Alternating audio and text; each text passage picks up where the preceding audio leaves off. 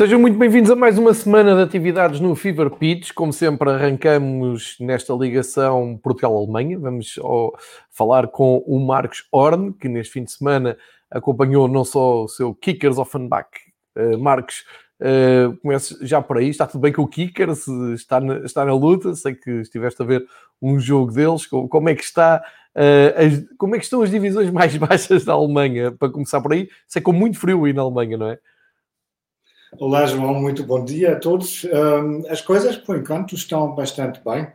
Os Kickers têm um novo treinador desde janeiro e com esse treinador ainda não perderam, uh, ganharam agora 3 a 1. Uh, mas obviamente estava muito frio mesmo. Estavam uh, na hora de jogo por volta das, de 10 graus negativos. E há muitas atividades que dão mais gosto do que jogar futebol ou ver futebol, mas pronto, como sempre, estamos gratos que haja futebol. Tal e qual. Um, olha, uh, vamos, vamos aqui falar um pouco da, como sempre, da, da, do Campeonato Alemão, da Bundesliga, uh, que não teve o seu líder uh, a jogar por uma razão muito digna. O líder da Bundesliga, atual campeão, foi ao outro lado do mundo garantir o sexto troféu consecutivo e garantir também a hegemonia internacional. Seis troféus na mesma, referentes à mesma época para o Bayern Munique, campeão do mundo, um título simbólico, que já tínhamos falado aqui. Na Bundesliga, ninguém aproveitou muito bem esta ausência do eh, Bayern. Aliás, só o Leipzig aproveitou, porque ganhou o seu jogo logo na sexta-feira. De resto, um, uma pandemia de empates na Bundesliga, tudo a empatar praticamente. Só o, o teu rival, o Eintracht Frankfurt, é que insiste uh, em deixar ter sobressalto, só ao terceiro lugar com mais um gol do André Silva. Uh, e também porque entramos uh, nesta semana, na semana de 15 de fevereiro, que é quando estamos a, a gravar este um, podcast, uh, entramos na semana da Liga dos Campeões, na Liga Europa. A Liga dos Campeões, como sabem, agora repartida em, em, em vários jogos por várias semanas, sendo que, no que diz respeito às equipas alemãs, entram em campo duas já amanhã e depois, e depois mais duas na quinta-feira para a Liga Europa. Vamos também tentar espreitar esses jogos, mas começamos, obviamente, pelo Bayern de Munique, campeão do mundo. Um, enfim, ninguém está, está, surpreendido com isto, não é? Faça aquela pergunta clássica que gosto de fazer aqui para nós uh, que estamos deste lado em Portugal. Uh, vimos isto com, enfim, com interesse moderado. A RTP deu o jogo em sinal aberto, mas aquilo era uma vitória esperada, ou seja, toda a gente foi ver o jogo na esperança que acontecesse algum uh, desastre, alguma, alguma coisa inesperada, mas acho que a única surpresa daquele Mundial de Clubes foi o Palmeiras não chegar à final, coisa que já não acontecia há muitos anos, o, representante da América do Sul não chegar à final, uh, e o Bayern ganhou com toda a naturalidade, grande destaque para o Pavard, que tem a curiosidade de ter marcado na, na num campeonato do mundo e no, no Mundial de Clubes, uh, e, e, tudo normal, não é? O Bayern ganhou. Teve assim alguma repercussão ou uh, foi apenas e só uh, detalhadamente, vamos dizer assim, anunciado? Vi nas redes sociais muitas estatísticas, muitos, muitas curiosidades à volta da conquista do Bayern, comparação com aquele Barcelona do Guardiola, que também tinha ganho as seis taças. Como é que foi vivida aí um, a, a, conquista mundial do Bayern, uh, sendo que, adianto eu, deve ter sido uh, recebida com naturalidade, não é? De certa forma, sim, João. Não houve grandes festejos. Um, aliás, o interesse público, já tínhamos falado na semana passada um bocado sobre isso, foi bastante moderado. Um, se não estou em erro, o jogo nem sequer foi transmitido em sinal aberto. Na Alemanha não deu em sinal aberto? Eu creio que sim. estava, foi transmitido pela Dazon e, não, não me lembro ter visto que uma estação uh, com sinal aberto transmitiu. Ok. Um, e, pelo contrário, tivemos aquelas circunstâncias todas relacionadas com o voo dos uh, Bayern, aquele show que os responsáveis fizeram, que no fundo deu muito mais notícias do que os dois jogos que fizeram. Continua a ser muito falado se vale a pena reunir uh, um, equipas de todos os uh, continentes nessa situação da pandemia. E o que também teve de certa forma, em destaque aqui foi a recusa dos representantes de Qatar de cumprimentar a quarta árbitra. Um, e eu acho, um, eu acho que são questões que, no fundo, são mais importantes do que os jogos que desportivamente valeram o que valem. Obviamente, o facto, isso acho que provavelmente é a coisa mais importante uh, em termos estritamente de futebol, é que o Bayern é apenas a segunda equipa no, na história de futebol que consegue ganhar todos os seis títulos uh, em disputa ao longo uma época. Certíssimo. Um, curiosamente, estavas aqui a dizer que o jogo aí nem chegou a dar em sinal aberto, aqui, aqui chegou a dar em sinal aberto. Um, curiosamente, vou só fazer uma, uma pergunta, porque isto, estamos aqui a assinalar o título mundial do, do Bayern, vale o que vale, como, como, como tu dizes, mas achas como é que eu hei de explicar isto sem querer colocar-te aqui numa posição mais delicada? Mas achas faz sentido comparar este Bayern de Munique com aquele Barcelona do, do Guardiola? Um, achas que há bases para isso? Ou, ou é delírios de estatística só porque as duas equipas ganharam a mesma coisa? Porque eu, e adiante, atiro-me já aqui para, um, para fora de pé, como se costuma dizer, acho que não há comparação possível. Acho que este Bayern é uma enormíssima equipa, é, joga um futebol uh, muito bom, tem uma mentalidade muito boa, mas não, não me parece que vá marcar uma era no futebol como marcou o Barcelona. Mas isto é a minha opinião, podes ter outra. Não estou contigo, uh, João, porque, uh, no sentido que, obviamente, o Bayern não está a criar um novo estilo uh, de jogo. Pois, Isso exatamente. que, obviamente, o Tiki-Taka com, com Pep Guardiola marcou bom, não quando ganharam os seis títulos, mas aquela equipa marcou um estilo de futebol que serviu de modelo para muitíssimas equipas ao nível mundial. E isso não é o caso, claramente, com o futebol que o Bayern pratica nesse momento, que não oferece assim coisas revolucionárias, apenas é uma equipa que pratica um bom futebol, uh, cheio de grandes jogadores e, um, obviamente, é um marco histórico no sentido que basta ver que é apenas a segunda vez uh, na história de futebol que uma equipa consegue ganhar mesmo os, uh, todos os títulos e provavelmente vai demorar muito tempo que até uma mais uma equipa consegue repetir isto. Uh, basta lembrar que o Bayern, nessa época, já não consegue repetir a proeza, uma vez que já estão eliminadas da taça da Alemanha. Portanto, Exato. nós estamos a falar mesmo de um acontecimento que acontece uma vez por geração, talvez. É, concordo contigo. Mesmo, eu acho que o que vai saltar à vista daqui a uns anos, quando olharmos, é que o Bayern consegue este feito em plena pandemia, e acho que a pandemia vai deixar uh, sinais fortes no, no futebol europeu. Um, ehm, acho que basta olhar até para os líderes de cada campeonato. O Bayern é o único uh, líder de campeonato que uh, bate certo com o título que está a defender. Se for espreitar rapidamente os outros campeonatos daquele top 5, que costuma dizer o mais forte da Europa, mais nenhum campeão está à frente do seu país, todos os campeões estão com muitas dificuldades. A Itália, às vezes, está com imensas dificuldades em fazer o décimo título seguido. Estamos a falar de uma dinastia. Em, em, em, França, o PSG continua a não estar em primeiro lugar nesta altura da, da época. Em Inglaterra, o Klopp atirou a toalha ao chão, deu o título por perdido já para o City.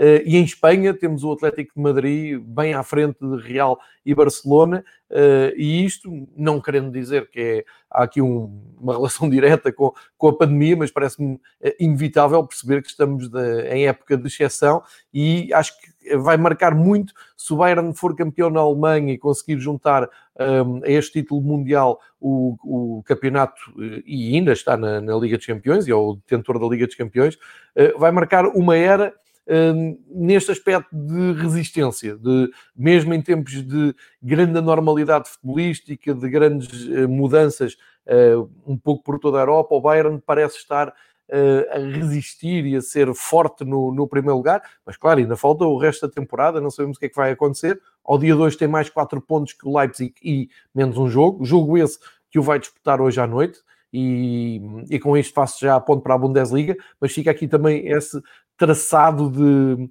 uh, demonstração de força do Bayern num contexto europeu uh, que quase todos os campeonatos estão com líderes uh, que há muito não, não se via, inclusive em Portugal também, porque hum, não está fácil para quem durante muitos anos dominou e andou na frente lidar com esta nova realidade do calendário hiper hum, lutado com jogadores de fora, equipas que têm a obrigação de andar em várias competições e têm aberto espaço para outros clubes que não, não estão tão habituados a andar na frente e que têm essa, essa ambição e que estão a agarrar e muito bem essa oportunidade. Deixando aqui um, João, esta... só uma palavra em relação a isso, porque acho que a tua, a tua linha de pensamento é bastante interessante. Um, o que me surpreende, sinceramente, naquele cenário que tu agora desenhaste, não é o facto que o Bayern está em primeiro, mas que os outros têm tantas dificuldades, porque, com exceção com a da, da Inglaterra, porque aí tens muitos clubes uh, que têm, estão com bastantes uh, meios financeiros, Uh, normalmente, numa crise, sobreviver, eh, sobrevive aquele maior que tem mais dinheiro na conta, que está com isso mais bem preparado para tempos difíceis. Uh, por isso, para mim, no fundo, a surpresa é os problemas de um PSG, de um Juventus, uh, uhum. etc., de um, de um, Real Madrid, que são todos clubes que estão na mesma situação ou posição financeira como o Bayern e não conseguem uh, fazer prevaler uh, essa, digamos, posição de força em relação aos, uh, aos oponentes. Tal e qual, tal e qual. Um, eu, eu, eu, eu, tenho esta teoria, tenho esta linha de raciocínio, mesmo para até elogiar mais, para dar mais ênfase um, a esta, ao momento do, do Bayern de Munique, eh, porque é verdade, perderam na, na taça, uh, dissemos-lo aqui na semana em que foram eliminados a taça, encararam isso sem dramatismo nenhum, não houve uh, aquelas uh, manifestações nas redes sociais, ah, tem que ir embora o treinador, tem que haver eleições, tem... o clube está tudo errado. Não, o Ansi Flick assumiu, ok, acontece, é futebol, por isso é que o futebol também é bonito, e uh, passaram logo sem dramatismos para as próximas conquistas, uma delas era esta, quer dizer, ganhar a taça da, da Alemanha eh, eu diria que é um dia no escritório para o Bayern. Agora, ganhar o Mundial de Clubes, por muito pouquinho importância que se dê, é sempre um marco histórico e fica muito bem no museu e naquele palmarés, porque depois todos os clubes gostam de jogar com aquele emblema. Tenho aqui a camisola do Bayern com aquele emblema de campeão do mundo na frente, aquele badge, como, como costumamos ver. Um, por muito pouco, uh, pouca importância que se dê à prova, a verdade é que é relevante e por isso mesmo. Sim, são uh, campeões do mundo oficialmente. Exatamente, e num formato em que uh, teoricamente jogaram democraticamente contra os campeões de, todos os continentes, portanto uh, está entregue esse título. Olhando para aquilo que foram os resultados da, da Bundesliga este fim de semana, como já dissemos, muitos empates, uh, dois nulos 0-0, que até é estranho na, na Bundesliga, eu diria que os grandes vencedores, não por terem ganho os jogos, mas porque tem realmente impacto na classificação uh, geral. Uh, são os teus amigos do Eintracht Frankfurt que continuam numa um, ehm, excelente Uh, num excelente ciclo de resultados e de exibições. Ganharam 2-0, mais um gol do André Silva, mais uma assistência do Kostic, que está a fazer uma época deliciosa, e uh, o Leipzig, que abriu a jornada com uma vitória 2-1 com o Augsburg, a cumprir a sua obrigação, fica ali a quatro pontinhos do, do Bayern, Claro que o Bayern hoje joga com a Armínia em casa, ninguém está a prever grandes dificuldades, mas pronto, fica registado aqui este, é, esta aproximação do, do Leipzig. De resto, mais do mesmo do Dortmund, ainda por cima, eu, eu até te sugeria, uh, nos destaques que vais fazer, colocares os clubes europeus que vão a jogo uh, neste fim de semana, que fiquei com a ideia, se calhar errada, mas fiquei com a ideia que os clubes eh, da Bundesliga que têm compromissos europeus pensaram em demasia na, nos próximos jogos desta semana, tanto da Liga dos Campeões como na Liga Europa. Não sei se concordas com, com, esta, um, ehm, com esta teoria. Não sei, João. Uh, sinceramente, para já, olhando para os resultados, um, ehm, estamos a falar um marco algo histórico, porque seis empates em oito jogos é muita coisa. Não me lembro. Tivemos, tivemos uma vez uma jornada em 2011-12 com, com seis empates. Um, e isso significa caso que o Bayern hoje iria empatar, o que não é muito provável, mas com a bola redonda nós sabemos nesse momento, um, seria mesmo um novo um, recorde em absoluto. Eu não eu não sei se foi uma questão uh, de, de, questão de, de, de gestão dos esforços uh, dos clubes que têm que ir para a Europa. Eu acho que talvez é um dos ingredientes, eh, porque além dos empates, o que há de destacar é que não foi uma jornada que vai deixar grandes memórias. Os é, não houve espetáculo. Deixa-me só, deixa só recordar que na Liga Europa, quinta-feira, vão a jogo o, o Leverkusen, vai à Suíça, jogar com o Young Boys, Bayer Leverkusen uh, às 55 na quinta-feira, e o Offenheim, que ainda está nas provas da UEFA, uh, vai à Noruega jogar com o Molde uh, às 8 da noite. E olhando para os resultados, e é como tu dizes, o Leverkusen tem menos desculpas porque joga com o Mainz, que é um dos tais dois candidatos a descer, mais um pontinho somado pelo Mainz, um empate 2-2 em casa dá a ideia mesmo de displicência. E o, e o Offenheim, um, bem, o Offenheim tem, tem, mais mérito, foi jogar com o Dortmund, só que o Dortmund também está envolvido na, nas competições europeias.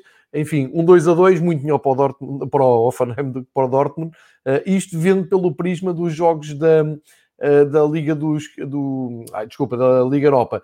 Porque se virmos na Champions League, quem vai a jogo esta, esta semana, um, e eu tenho, tenho isso, tinha isso aqui.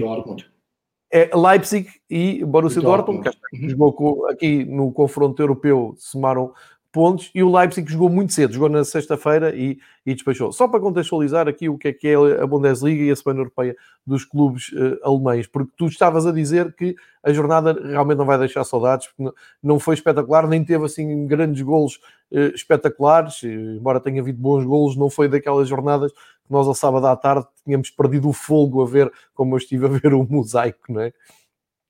Pois, e pode ser, eh, João, que a preocupação com os jogos que vêm agora da, da Europa foi um dos motivos. Eu acho, juntava um, o cansaço que as equipas todas sentem mais ou menos, no entanto, mais o frio, que, porque alguns uh, jogos eh, foram disputados mesmo com temperaturas muito, muito frias. E com isso também os relevados, uh, a grande maioria, no momento, não estão numa forma que permite um, um, espetáculo técnico, digamos assim, embora que, obviamente, quando vemos imagens dos anos 70 ou mesmo 80, um, os relevados hoje em dia já não têm nada a ver com aqueles tempos, mas, obviamente, são terrenos complicados e nada disso serve de desculpa, mas eu acho os fatores todos juntos um, conseguem explicar um bocado porque nesse momento nós estamos a falar de um futebol, digamos, uh, entusiasmante. Um, como já mencionaste o Leverkusen, um, eu acho o Leverkusen só se pode queixar da incompetência própria, uma vez que tinham o, tudo resolvido, estavam marcaram o 2 a 0 aos 84 minutos e depois ainda são capazes de sofrer dois golos aos 89 e 92 minutos contra uma equipa que está no fundo da tabela e que com isso no fundo, em princípio devia estar desmotivada, perdendo 2 a 0 no candidato para Champions, mas não foi nada disso. Grande moral do Mainz, sem dúvidas, mas eu diria é algo que uma equipa que realmente tem ambições de jogar na, na, Liga dos Campeões não pode permitir, porque isso são dois pontos que perderam que doem muito uh, nas contas finais e são exatamente esses pontos que te fazem falta no final, porque foram deitados para o lixo, literalmente, uh, pelo Leverkusen. E curiosamente só tivemos dois vencedores, o Leipzig e o Frankfurt, e a única equipa que realmente conseguiu convencer, mais uma vez, foi o Eintracht, porque o, Lever, o, perdão, o Leipzig também teve a coisa mais ou menos controlada, mas depois baixaram o ritmo e uh, no final estavam contentes uh, tinham ganho. Eu acho que também não se pode exigir muito mais dessas equipas uh, nessa fase. Um, e o facto é que o Leipzig cumpriu, o Leverkusen, por sua vez, não cumpriu, mas o convincente foi mesmo a exibição uh, do Eintracht, que teve bastantes, digamos, tiveram bastantes problemas de abrir a lata, digamos, porque o Colônia resistiu e não foi para Frankfurt para, para. Um, só que depois o primeiro golo do André Silva, na, já na segunda parte, a partir daí não havia dúvidas quem iria vencer esse jogo. E é impressionante, o Eintracht agora está em terceiro lugar, ultrapassou até o Wolfsburg, que teve o jogo, a partida mais apetecível uh, dessa semana, dessa jornada, uh, ontem à noite contra o Mönchengladbach e o jogo foi uma, uma decepção, tem que se dizer, porque estavam aí reunidas eh, duas equipas que sabem jogar um belo futebol um, e viu-se muito pouco disso, viu-se muito jogo tático, um, exibições de duas defesas imaculadas, uh, nada a apontar, uh, muito espírito de luta e de entrega, mas uh, muito pouco, digamos, o que aquece um bocado a alma numa noite de inverno fria. E isso foi pena, estávamos com outras expectativas, mas também faz parte do futebol. Uh, curiosamente, o Gladbach não ganha em Wolfsburgo desde 2003, portanto a tradição mantinha-se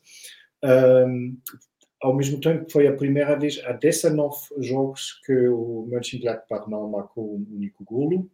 Um, por sua vez, o Wolfsburgo um, há seis jogos não sofre golos, o que também não é para todos. Um, e a grande questão, no fundo, que dominou uh, as atenções uh, antes e também depois do jogo é mesmo o futuro do treinador Marco Rose que fica em aberto. O, o, interesse do Borussia Dortmund é mais que conhecido. Um, inclusive o Max Eberl, o diretor desportivo do Mönchengladbach, já disse que quer uma decisão do Rose até março, quando o Borussia Mönchengladbach no duelo dos, das Borussias vai defrontar o Borussia Dortmund para a Taça da Alemanha. Um, quer dizer, não fez propriamente um ultimato, mas mostrou que não quer aquela indecisão em aberto uh, durante muito tempo. Ao mesmo tempo, já houve quem disse ontem uh, num, num, programa de televisão que talvez para o Dortmund também não é bom sinal uh, que o Marco Rose precisa tanto tempo para se decidir. Uh, acho que foi o Lothar Matheus que disse se, se calhar os responsáveis têm que se perguntar se o treinador não se entusiasma logo que tem a hipótese de treinar um clube grande como, como o Borussia Dortmund e precisa de meses e meses para pensar num assunto, talvez não é o treinador indicado para, um, para esse clube.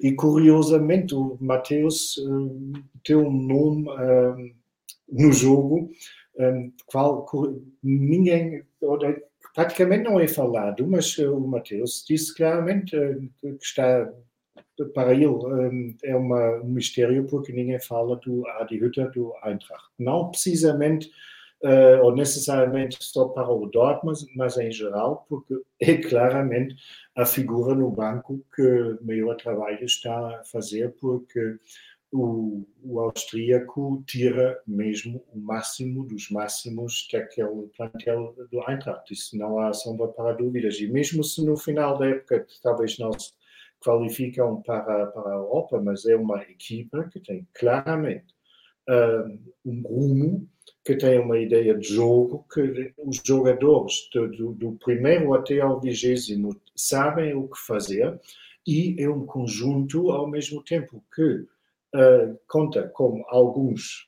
jogadores individuais mesmo muito bons e em grande forma, mas que também convence jornada após jornada como coletivo. Isso, obviamente, é mérito de um treinador.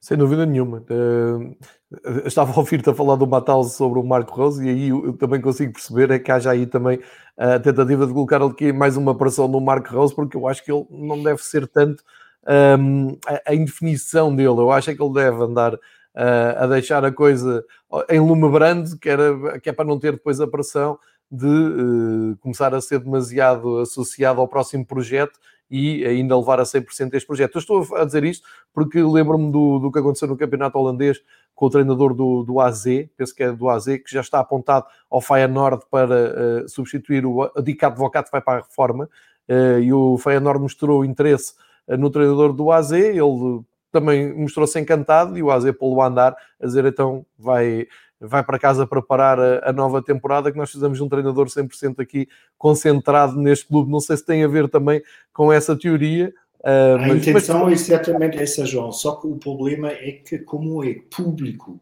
o interesse do Dortmund e é público que aparentemente já falaram com o tu, um, obviamente não, não adianta. Uh, e é que deixar tudo isto em lumbrando não é bom para a equipa. Pois, mas, acho, acho.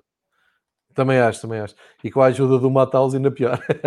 Claro, eu... ele tem todo o gosto em lançar um pouco de incertezas em Gladbach e Dortmund. claro, uh, é, pagam-lhe para isso. O, entretanto, fui aqui buscar a imagem uh, do anúncio nas redes sociais do Bayern uh, na compra do Dayot Upamecano. Uh, e há pouco estavam aqui no, no chat a, a dizer que havia eh, uma transferência qualquer, era esta, o Filipe Rocha, entretanto, também já explicou, são 45 milhões, ele até fala se será possível o valor das, das transferências baixarem para a próxima época. Filipe, o valor das transferências já baixaram esta época, o valor e o volume de transferências, cada vez, uh, isto a pandemia vai deixar sinais, não é? O futebol está bem que está a viver num mundo à parte, ali numa bolha, mas em termos financeiros não há volta a dar isto, cada vez os valores vão sendo mais baixos. De qualquer maneira, mesmo na pandemia, e isto até ligando um pouco àquela reflexão que há pouco fizemos sobre o Bayern, uh, esta é uma das ações que mais caracteriza e melhor explica o sucesso do Bayern. O Bayern não hesita quando é para atacar no mercado interno, quando vê as suas necessidades, quando vê que está um jogador uh, realmente a dar nas vistas, um jogador que está a mostrar uma qualidade superior, o Bayern não hesita e uh, estende o seu tentáculo, vai lá, compra. Uh, isto aos olhos de, de, de, observadores de fora que não vivem na Alemanha, uh, a malta encolhe os ombros e diz: é lá está o Bayern a secar os outros, aquilo é tipo eucalipto, seca tudo à volta. Mas é uma, uma gestão, um, do meu ponto de vista, é uma gestão desportiva exemplar, porque é mesmo isto que se quer. Uh, o, o que é que se pode pedir mais? O Bayern está, está atento ao mercado, vê um jogador como o Pamecano, toda a gente está a ver a qualidade dele defesa central, sobe bem com a bola, tem agressividade, tem presença física, um, tem presença na área, é um jogador muito, muito bom.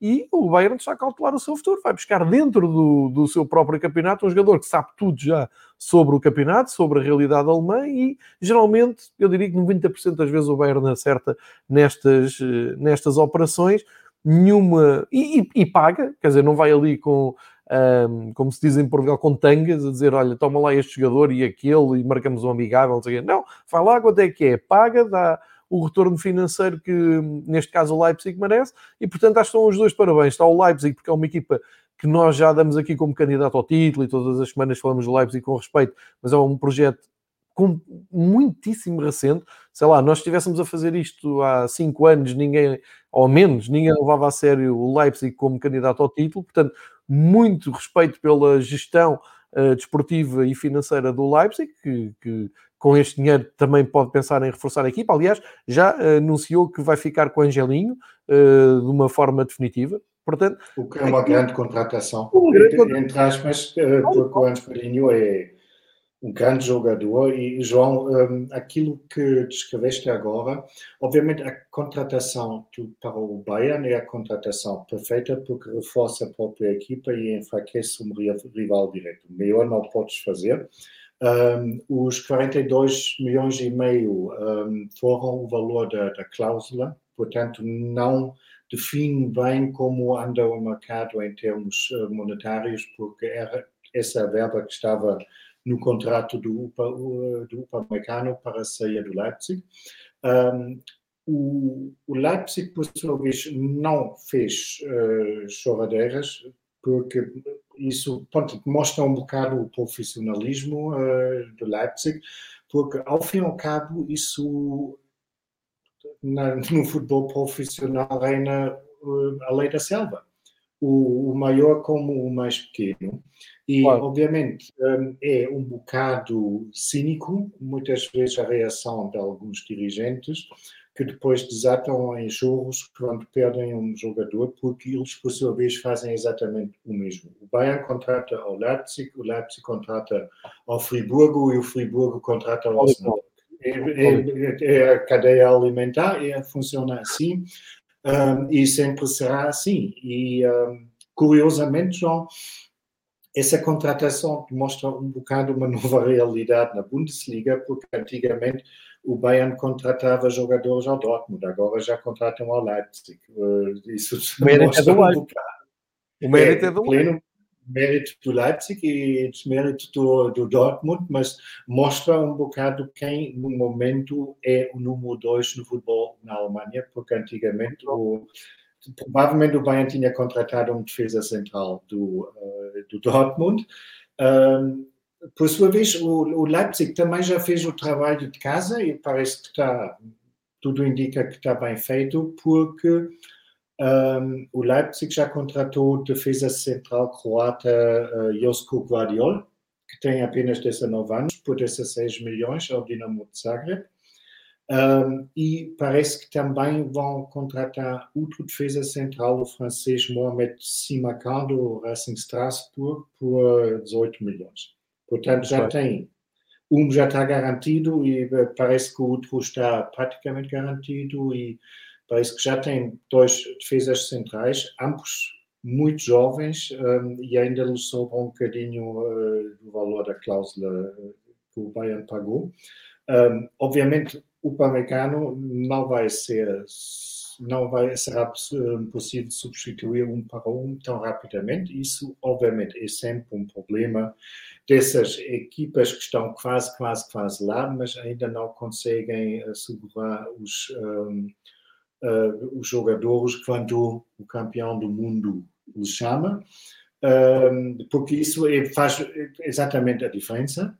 É uma máquina de títulos. O Leipzig ainda não ganhou nada. Isso, obviamente, para um Upamecano agora tem 22 anos apenas, um, considera como o próximo passo na carreira dele e claro. vai demorar algum tempo para ter que o Leipzig tem esse estatuto.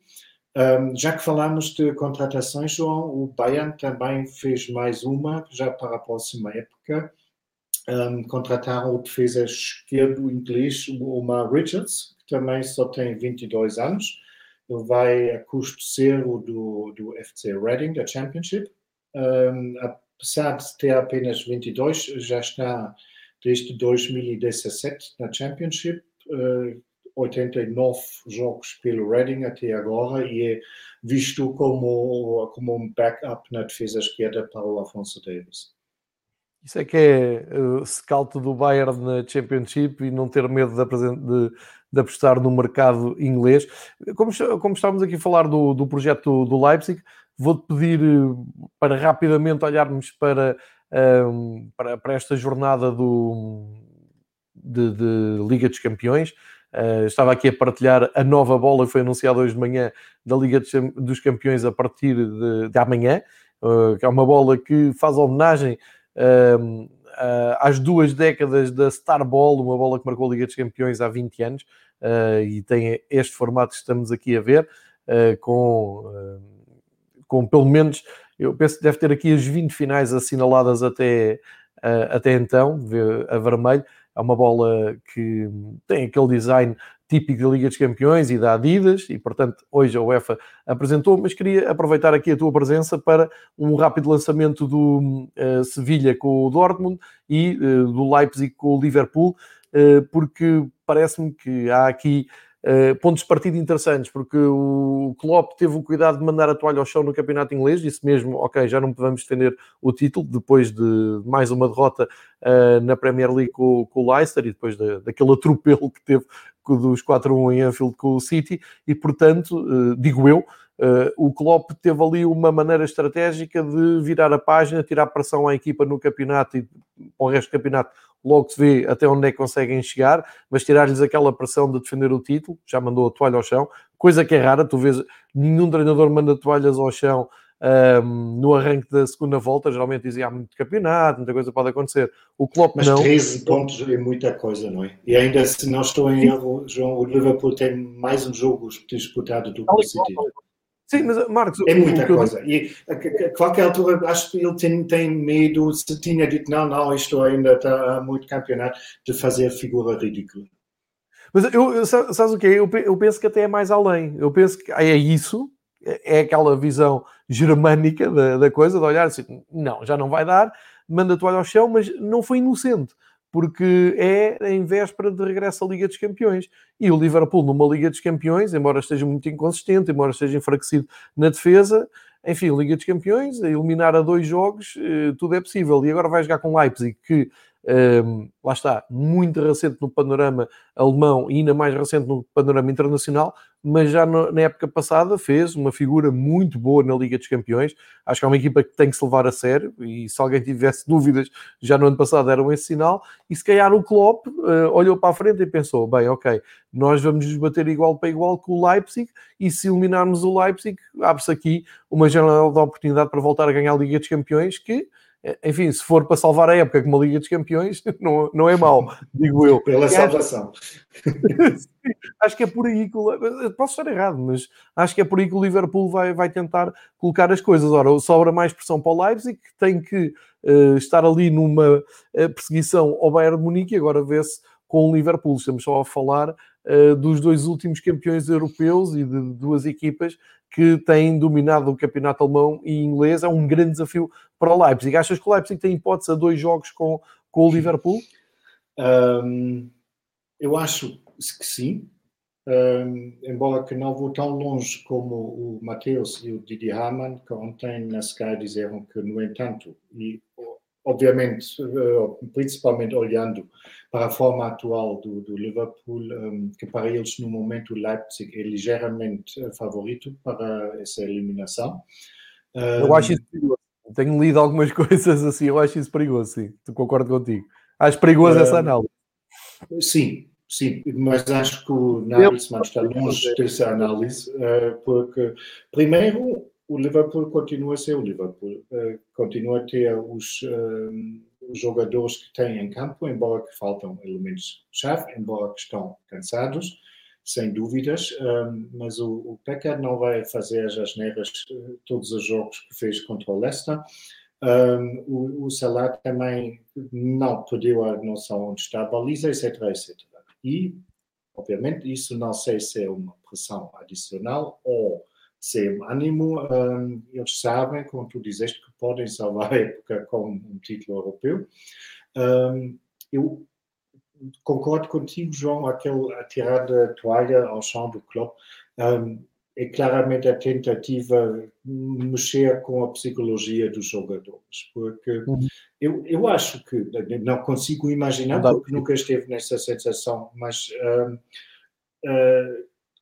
eu, eu acredito que para os jogadores do Liverpool isto é uma situação que lhes custa muito aceitar eh, porque eles estavam habituados ao longo de dois anos ou mais de ganhar tudo, de, de dar bailes de futebol a seja quem for, e de repente, de repente estão no meio de uma série de derrotas quase históricas. E eu acho que é muito complicado para esses jogadores lidar com isso, porque nem devem entender bem o que está a passar.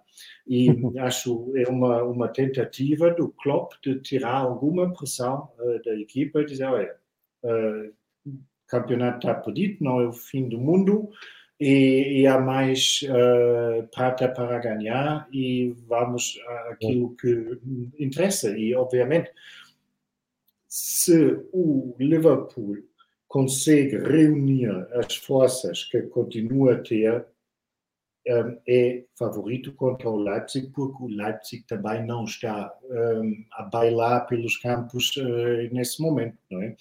E, um, mas, obviamente, com aquela crise do, do Liverpool,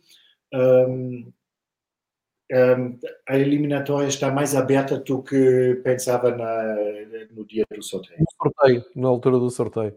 Essa que é a questão, não é? Eh, e por isso é que estamos a voltar ao tema, porque depois do sorteio a ideia era uma, passado dois, três meses, eh, neste caso dois, dois meses e meio, eh, a ideia é mesmo outra. E já agora, sobre o, o, a viagem do Dortmund até Sevilha, Uh, o Sevilha tem estado muito bem, como temos visto aqui às terças-feiras com o João Queiroz.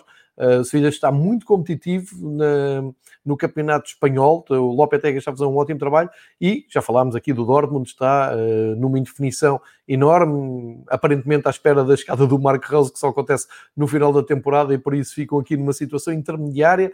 Hum, então permite-me que se o Matheus dava ali um ligeiro favoritismo ao Leipzig, aqui dou mais favoritismo ao Sevilha, embora seja equipa de Liga Europa, uh, o Sevilha pode ter aqui uma grande hipótese de uh, ultrapassar mais uma fase na Liga dos Campeões e mostrar também sabe estar na Liga dos Campeões. Agora, acho que muito depende aqui da inspiração do, dos jogadores do, do Dortmund, daqueles jogadores que costumam assumir mais uh, nos grandes jogos, como o Alan, o próprio Guerreiro, que é um dos melhores assistentes da, da Bundesliga, um, ehm, o Sancho, enfim. Uh, há esperança para o Dortmund, mas eu dou mais favoritismo ao Sevilha. Agora não sei se tu partilhas desse favoritismo, Uh, ou se, e ainda por cima tu és um, muito pessimista com as, és mais pessimista que eu com as equipas alemãs, portanto suponho que não, não podia concordar mais uh, contigo, João. Um, o, olhamos para os factos. O Dortmund, dos últimos seis jogos, ganhou um. um e o Dortmund, ao contrário do Mönchengladbach, por exemplo, não deu indicações ao longo da época até agora que se conseguem agigantar, digamos, uh, nos jogos grandes. Pelo contrário, puderam com o Bayern, puderam com o Lazio, e uh, o Lazio nem para mim nem fazia parte, digamos, do grupo mesmo dos, dos grandes, grandes jogos, embora obviamente é uma boa equipa, mas uh, estamos a falar de um Sevilla como adversário muito sólido, é muito experiente um, eh, e que sabem perfeitamente que vão ter um dos uh, adversários mais advers uh, um, acessíveis nessa eliminatória. Também, também me parece. Depois deixamos os outros compromissos alemães para, hum, para a próxima semana, para porque semana, na Liga sabemos que temos isto assim bem espaçado. Um, vamos só aqui atualizar, e porque o André Silva nos obriga, a lista dos melhores marcadores, só para percebermos. Uh, falta o Lewandowski jogar, é? Tal como eu disse, o Lewandowski foi, foi lá ao, Mundial e eh, marcou a folha. Ele tinha, não tinha, tinha falhado um penalti antes e disse Lewandowski em crise. Está bem, está bem. A crise dele foi marcar um gol no Mundial de Clubes. Eh, o André Silva aproveitou, somou 18 golos. É, é uma grande marca, já, já aqui dissemos, já aqui cansado de dizer. Ehm, pedimos atenção ao um, ehm, nacional para um dos melhores marcadores de um dos melhores campeonatos do mundo. Portanto, em grande para desespero, este desespero entre aspas do, do nosso Marcos, que vê um Eintracht uh, fazer uma época inacreditável. Uh, e, e, para conferirmos isso mesmo, já agora partilho aqui uh, a classificação. E vejam, reparem aqui no terceiro lugar o Eintracht Frankfurt, sobe com 39 pontos ao lugar atrás de Leipzig e de Bayern Munique. e tivemos também a, a, a, tal vitória do Leipzig que permite ficar ali a 4 pontos do Bayern. Falta hoje, como eu disse, jogar o Bayern, o Arminia Bielefeld. Em caso de derrota do Arminia, uh, o Mainz e o Schalke podem dizer que ganharam um ponto nesta jornada, uh, naquela luta quase utópica de chegar uh, ao 16 lugar. Vamos ver se isso vai acontecer ou não, mas a verdade é esta, o facto é este.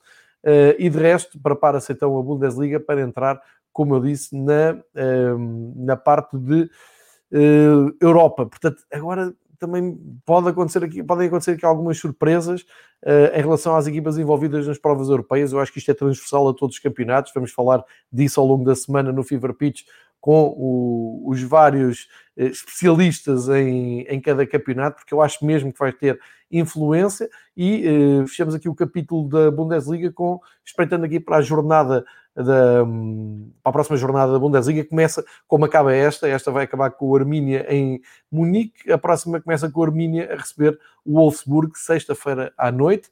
Uh, depois no sábado a maior parte dos jogos. O Mönchengladbach recebe o Mainz, o Friburgo, o União de Berlim, o Bayern de Munique vai à casa do uh, Frankfurt. É o grande jogo desta, desta jornada. O Quem diria, João, no início da época, que isto vai ser o jogo gordo da Bundesliga. Forte, não é? Vês Frankfurt, Bayern, ui, para tudo, temos aqui um grande jogo. É ainda mais interessante neste momento para mim do que seria o Leipzig-Bayern, uma vez que o Eintracht está mesmo a surfar naquela onda de entusiasmo. E... É mesmo. E sai bem, e, tu, e sai bem com classe, personalidade, com, uh, com os jogadores a atravessarem um momento de confiança incrível. Além do André Silva, eu, eu não me canso de dizer, o Kostic está a fazer uma época fabulosa, o número 10 do Eintracht. A defesa inteira do Eintracht, João, é, é impressionante. Verdade. Depois ainda temos o Stuttgart a ir a Colónia, um clássico do futebol uh, alemão. O último recebe o Dortmund. Vamos ver que Dortmund é que vai um, a Gelsenkirchen, que o Dortmund, entretanto, tem esse compromisso um, a meio da semana para, para a Liga dos Campeões em Sevilha. E depois no domingo fecha a jornada com Augsburg e Leverkusen, Hertha e Leipzig, e Offenheim e Bremen, aqui com as equipas que vão uh, defender uh, o futebol alemão na Liga Europa, a entrar em ação, mas é, é, é mesmo esse o, o, grande prato, não é? O prato forte é o Bayern de Munique um, a jogar no, no, no, terreno do Frankfurt e o Leipzig em Berlim, não é? Uh, que eu prevejo que ganhe, porque o Hertha está muito mal. Mas o Hertha, obviamente, precisa urgentemente de pontos. Aliás, ganharam agora com o novo técnico para, dar o primeiro ponto, desde que ele assumiu uh, o comando técnico, porque o Hertha está em, em perigo iminente de descer de divisão. Um, curiosamente, João, já volto à próxima jornada, um, li essa semana que o União de Berlim ultrapassou o Hertha em número de sócios. Um, é só por 200 sócios ou qualquer coisa, mas nesse momento o União é o maior clube de futebol uh, na capital. Isso, embora que é só uma curiosidade estatística, mas se fosse o Hertha, não gostava nada de ter visto essa essa uh, notícia porque sempre temos que nos recordar a União de Berlim pela sua definição e pela sua autoimagem e com tudo o que representa é um clube de um bairro. E igual, sim, tem agora quase 40 mil sócios e, uh, obviamente, está a contribuir muito àquela, já dizemos várias vezes, aquela imagem da Asterix e Obelix e aquela, uh, também aquele livro brilhante que foi escrito sobre o clube, mas um, são sinais uh, preocupantes para o Hertha. Um, olhando para a jornada, para a próxima jornada, obviamente Frankfurt-Bayern é o prato forte, eu diria um, como sobremesa, uh, temos que olhar para o Schalke Dortmund, que é o derby da rua, que desportivamente não é tão entusiasmante uh, desta vez, mas que muito provavelmente vai ser o último derby da rua para os próximos tempos, uh, e isso é pena porque é um dos grandes jogos na Alemanha. Muito bem, fica assim fechada a viagem pela, pela Bundesliga. Tal como prometido na semana passada, vamos uh, abordar o tema da Task Force no futebol alemão uh, para, para, o último, para o último capítulo deste episódio, uh, para o Marcos partilhar aqui connosco algumas das ideias que estão em, em discussão no futebol alemão, numa espécie de reflexão, numa espécie de balanço e olhar também para o futuro, naquilo que são ideias que podem melhorar ou avançar no futebol alemão. Uh, e, e, para isso uh, guardamos aqui um, um, um período largo do, do, do, episódio 2, porque vale muito a pena uh, seguirmos também para, para essa reflexão, Marcos, não é? Sim, um, e pronto, para, para as origens dessa, desse, desse grupo de trabalho, chamamos assim, um, que é aquela task force, uh, também na Alemanha se gosta muito dos anglicismos, um, temos que olhar para, para, para o ano passado, no termo no, no, início da pandemia, quando o futebol foi interrompido.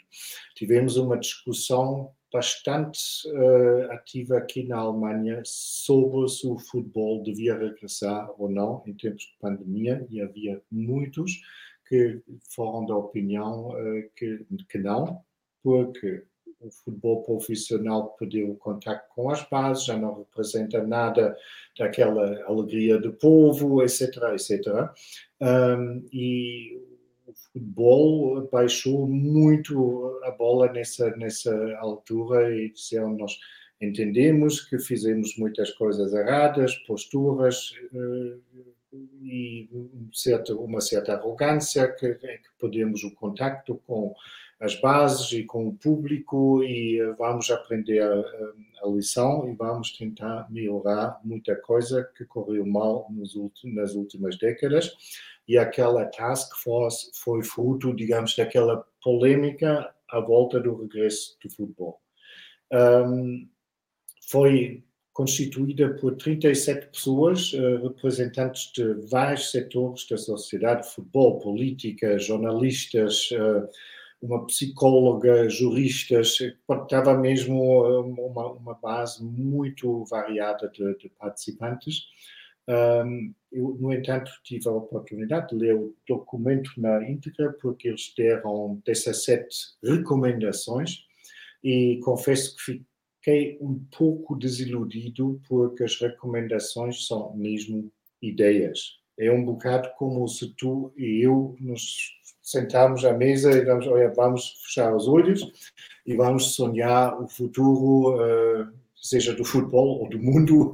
e, um, o que me falta por completo é alguma ideia em concreto.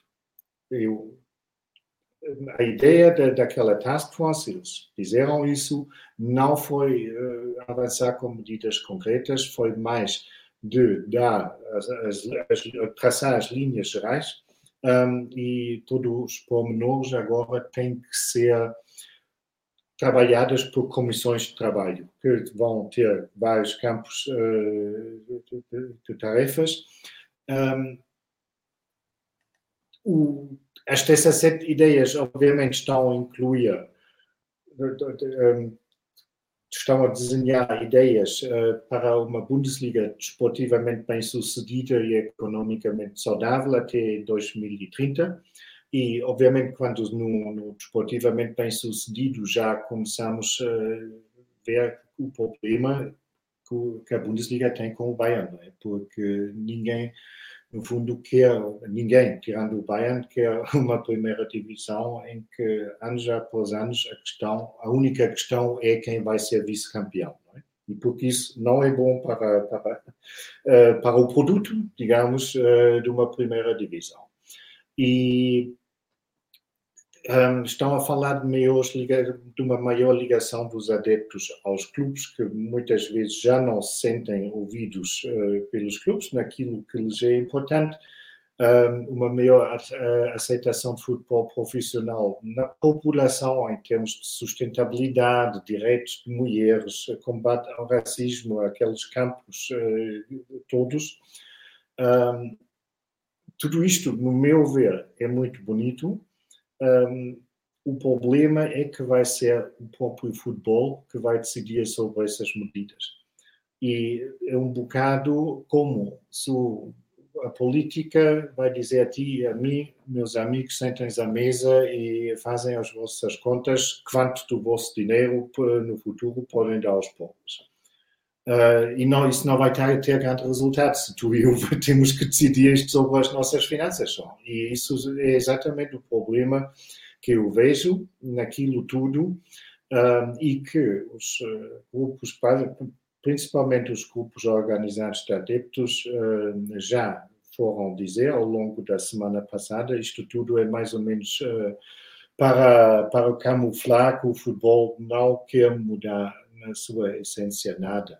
E o que vamos ter que, vamos ter que ver é, parece que há, pela parte política, um, alguns políticos de renome uh, aqui na Alemanha que estão mesmo decididos de forçar alguma uh, mudança no futebol profissional. E começamos pela velha questão de um, de, um, de um, salary cap, de uma limitação dos ordenados dos jogadores, uh, que, sem dúvida, seria um caso super crucial uh, para a questão uh, econômica ou conduta econômica dos clubes de futebol, porque sem essa limitação dos salários, nada é feito. Eh, só que temos que ver que isso, e por isso também é importante que tens o lado político também associado a isso. Isso, obviamente, não é algo que a Alemanha sozinha consegue resolver, porque se tu fazes isto na Alemanha, então vão jogar para a França ou para a Inglaterra, ou, uh, para, seja onde for, não é? Por isso, nós precisávamos, nesse sentido, uma uma solução a, a, nível de FIFA e melhor da UEFA ou melhor ainda a nível de FIFA. E porque obviamente aquela limitação dos salários nos Estados Unidos em vários desportos, seja no, no basquete, seja no um, no beisebol, seja no futebol, funciona bem. Sempre atentando que aquela, aquele país é o mercado central para esses desportos, não há grandes perigos uh, como um clube americano vai poder um, um jogador de futebol uh, para, sei lá, para a Alemanha ou para Portugal. Um, portanto, é muito mais fácil uh, manter esse sistema fechado, mas eu estou convencido que estamos a falar de questões essenciais para, para o futuro do futebol, porque estamos a ver que cada vez mais temos proprietários de clubes como, sei lá, do, PSG ou do, do Manchester City, um, só para dizer dois, o dinheiro não tem o mesmo peso do que para um Bayern de Munique ou mesmo para um Barcelona. E isso vai dificultar cada vez mais, ou vai centrar cada vez mais os grandes jogadores eh, numa mão cheia de clubes, vai cimentar cada vez mais um, aquela ordem natural, o tempo em que o, o, o Leicester pode ganhar uh, a Premiership. Um, isto já, já parece romântico aquele título na altura e né, lembro-me bem dessa época, ninguém achava possível que isso iria acontecer. E obviamente com aquele distanciamento uh, financeiro é cada vez menos provável que isto aconteça. E por sempre na Alemanha sempre fomos uh, tivemos bastante satisfeitos. Dizemos não pode, pode ser não a maior liga do mundo mas é uma das mais divertidas porque temos poucas vezes os mesmos clubes a ganhar o campeonato e pode subir um Kaiserslautern da segunda e ganhar o campeonato, pode um Werder Bremen, um VfB Stuttgart, um Colônia. Tivemos tantos campeões, isso acabou de vez. Isso, obviamente, torna o campeonato. É um problema para o campeonato e, por isso, as questões financeiras, a distribuição dos dinheiros da televisão, mesmo que os clubes ganham na Europa, um, se não fazem uma, não encontram maneira de distribuir esses dinheiros de outra forma, uh, vais ter uma liga cada vez mais cimentada. Primeiro Bayern, segundo Leipzig, terceiro, digamos, o Dortmund, se não cometem demasiados erros. Um, e depois logo se vê quem ainda vai ocupar o último uh, lugar de acesso à Champions. E se alguém consegue repetir isto duas ou três vezes, já está lá como quatro para sempre também, porque há tanto dinheiro em jogo que ninguém consegue um, recuperar esse, esse, esse, esse gap uh, de outra forma. Um, depois temos mais questões, obviamente, só não quero falar demasiado sobre os assuntos agora. Uh, futebol feminino um, é um dos pontos que também na Alemanha dá-se alguma importância, mas obviamente olhando para o poder dos clubes, uh, podia ser feito muito mais. E repito, está cheio de boas ideias, boas ideias. O Christian Seifert, o presidente da DFL, vê isso um bocado como uh, um projeto de coração dele, como ele vai no, ano, uh, no próximo ano vai sair da liga. Uh, depois de 17 anos, ele vê isso um bocado, aparentemente, com o legado dele a minha grande dúvida é como são os próprios clubes a decidir sobre isso, se isto não é mesmo só uma fantochada. Oh, oh, Marcos, já agora uma, uma coisa. Vi algumas uh, uh, manifestações de adeptos, de, de, grupos de adeptos, de claques, de ultras, o que quiserem chamar, um, algumas até com, com tarjas, com recados, um, mesmo com os estádios vazios a deixarem recados. Penso que vi no União Berlim, talvez. Sim. Uh, mas, mas, vi sim, mais, vi mais. União, sim. Na, na, ao longo das, das, redes sociais, não é? Seguindo as redes sociais, nomeadamente no Twitter, de, de contas uh, associadas à Bundesliga, um, dá a ideia também que os adeptos querem ter uma palavra a dizer, os adeptos de uma forma geral, não é? os adeptos de estádio, os adeptos que estão ligados umbilicalmente aos, aos seus clubes, uh, e, e, e, tenho visto muitos recados, portanto também há vontade de um, participar de fora para dentro dessa task force. Um, naquela task force estavam dois ou três representantes dos adeptos. Um, o que se vê naquelas taxas é mais um, aquela, como posso dizer, há um, a, a, Liga não tem muito crédito entre os grupos organizados de uh, adeptos por vários motivos. Já foram feitas promessas, depois, acordos, depois de muitas negociações que depois não foram cumpridas e um, os próprios representantes dos adeptos, depois do, do fim daqueles trabalhos da Task Force, disseram que suspeitam fortemente que isto é só para acalmar os ânimos e que a vontade real dos clubes, nomeadamente, uh, de mudar algo uh, é, é igual a zero. E muitos, obviamente, apontaram isso foi uma coincidência muito má uh, para esses trabalhos todos. Um, aquele escândalo que o Bayern fez por causa do atraso do voo para Qatar e depois o Rummenigge não teve mais nada a fazer do que na semana passada sugerir que os um, jogadores uh, do Bayern deviam ficar logo vacinados na primeira uh, onda uh, porque sempre seria motivante para o resto da população quando vem que os jogadores são vacinados, também querem ser vacinados. E é exatamente esse o problema que, que é sempre apontado aos clubes como o Bayern, é que vivem num mundo paralelo, num universo paralelo até, uh, em que já não conseguem entender que isto é inacreditavelmente estúpido o que estão a sugerir e depois ficam admirados que, que, que houve outra vez um coro de protestos. E é exatamente esse o distanciamento do futebol profissional do seu público, digamos, ou das suas bases, que é a crítica principal uh, dos, dos, adeptos organizados e é sempre o motivo de tantos protestos, e tu mencionaste União, os adeptos da União todos os jogos em casa do União têm uma mensagem para, para a Liga. é exatamente o que essas associações dizem, que não é o futebol que queremos e nós, nós aceitamos.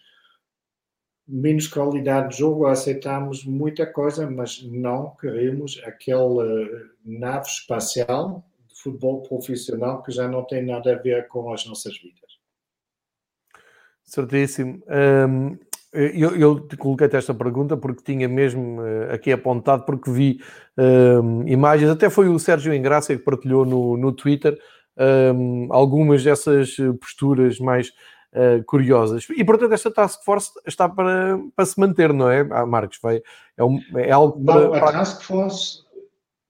A task force não eh, terminou agora o trabalho deles. Eles, okay. a ideia é agora criar grupos de trabalho, comissões de trabalho uh, que vão uh, elaborar medidas concretas para, para os vários campos, uh, para, para, os vários assuntos.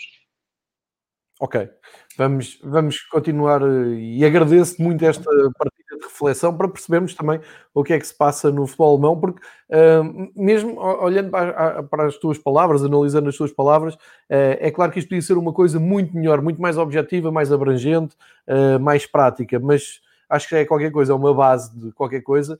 É, é melhor do que nada, João. Eu também não quero espalhar demasiado pessimismo. eu só, não, não, digamos assim, a experiência mostra que isto é muito bonito, mas se depois um, são mesmo só os clubes a decidir que querem gastar ou que querem partilhar mais dinheiro, um, tenho muitas dúvidas que isto vai acontecer. Devia, não podia-se deixar isto na, nas mãos só dos clubes. Se se quer mesmo uma mudança. Né? Claro, eu, a, a, minha questão é, é mesmo essa: é, é, é, verdade isso que tu dizes, isso é objetivo, é factual, uh, mas olhas depois à realidade, se calhar.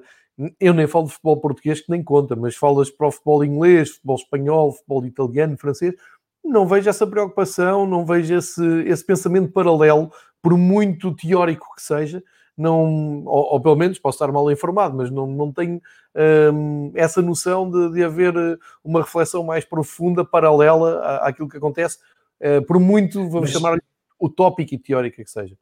Mas eu acredito, João, que isto é porque naqueles países todos não há pressão suficiente dos adeptos para é a Liga. A Liga, sem, se não havia, digamos, manifestações semanais enquanto havia um, público nos, um, nos estádios e quando, um, quando a pandemia começou, os adeptos sempre encontraram uh, formas para se pronunciarem, para serem ouvidos.